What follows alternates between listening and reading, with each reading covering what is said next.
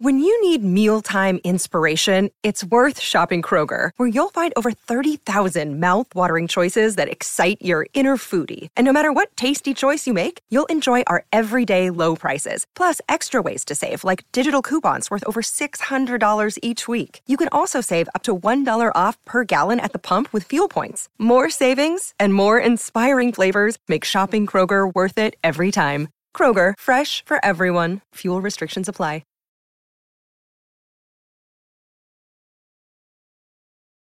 Tres ángeles custodios protegen la vida de cada uno de los mortales.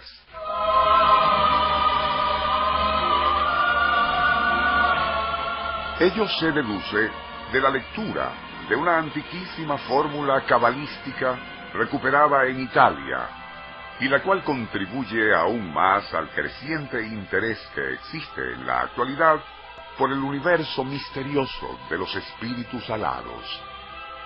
Los tipos de ángeles son muy diversos y corresponden a la fecha y hora de nacimiento. Por lo menos eso sostiene la tradición judía, recogida en un curioso libro titulado La Cábala Operativa y considerado como auténtica piedra angular del esoterismo.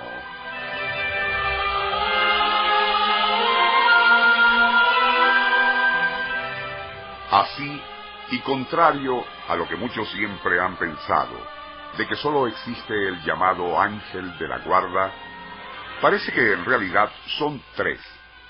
Dos de ellos, los de la fecha y hora de nacimiento, como ya se dijo, son grandes benefactores, pero tienen su contrapeso en un tercer custodio, al cual se conoce como ángel contrario, cuya misión principal es la de evitar el exceso de beneficios y dotes conferidos por los dos anteriores.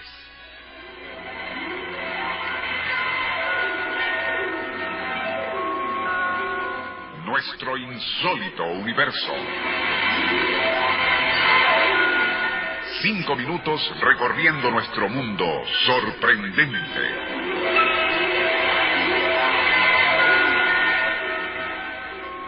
Es posible que en esta época rabiosamente tecnológica y descreída haya mucha gente que acepta la existencia de ángeles? Así cueste reconocerlo, la respuesta es un enfático sí.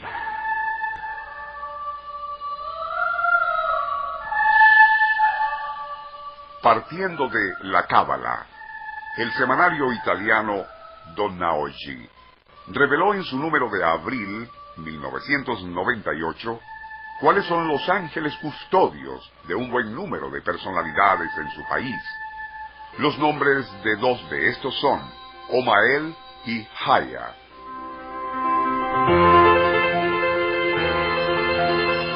Pero la angelmanía no puede considerarse un fenómeno exclusivo de Italia, sino que a finales de la década de los 80 ya era algo aceptado y divulgado en docenas de libros y artículos, tanto de los Estados Unidos como el resto de Europa, incluyendo Rusia. A mediados de agosto de 1998, un cable de la agencia F proclamaba con toda seriedad que, y citamos, Los Ángeles existen y están en Costa Rica. En ese pequeño pero muy culto país centroamericano, mucha gente de nivel universitario forma parte eh, de un cada vez mayor círculo de cultores de la angelmanía. Empresarios, banqueros y otras personalidades públicas asisten a la Casa del Ángel, situada en Escazú, un exclusivo barrio situado al oeste de San José. Allí la dueña, Gabriela Arrieta, ofrece un curso de cuatro semanas, donde, y mediante el pago de 40 dólares, los interesados pueden llegar a conocer el nombre de su ángel particular y cómo invocar sus favores y protección.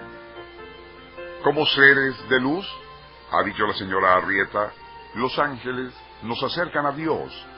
No pertenecen ni favorecen a ninguna religión en especial, pero a través de ellos podemos lograr una paz espiritual que conlleva el saberse acompañado y protegido.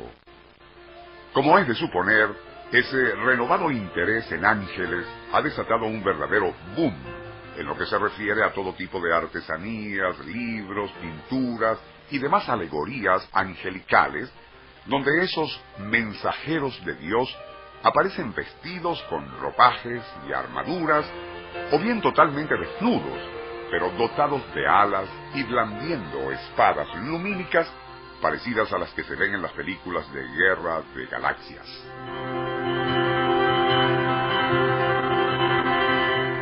Ante todo lo anterior, surge la pregunta, ¿existen en verdad esos mensajeros de Dios? ¿O se trata solo de otra moda más popularizada por gente ociosa? La única respuesta que se nos ocurre ante un fenómeno tan peculiar es una que ya hemos dado antes y en relación con otra manía creencial. Un acto de fe no consiste en creer sin ver o creer en lo que no se ve, sino en creer que se ve.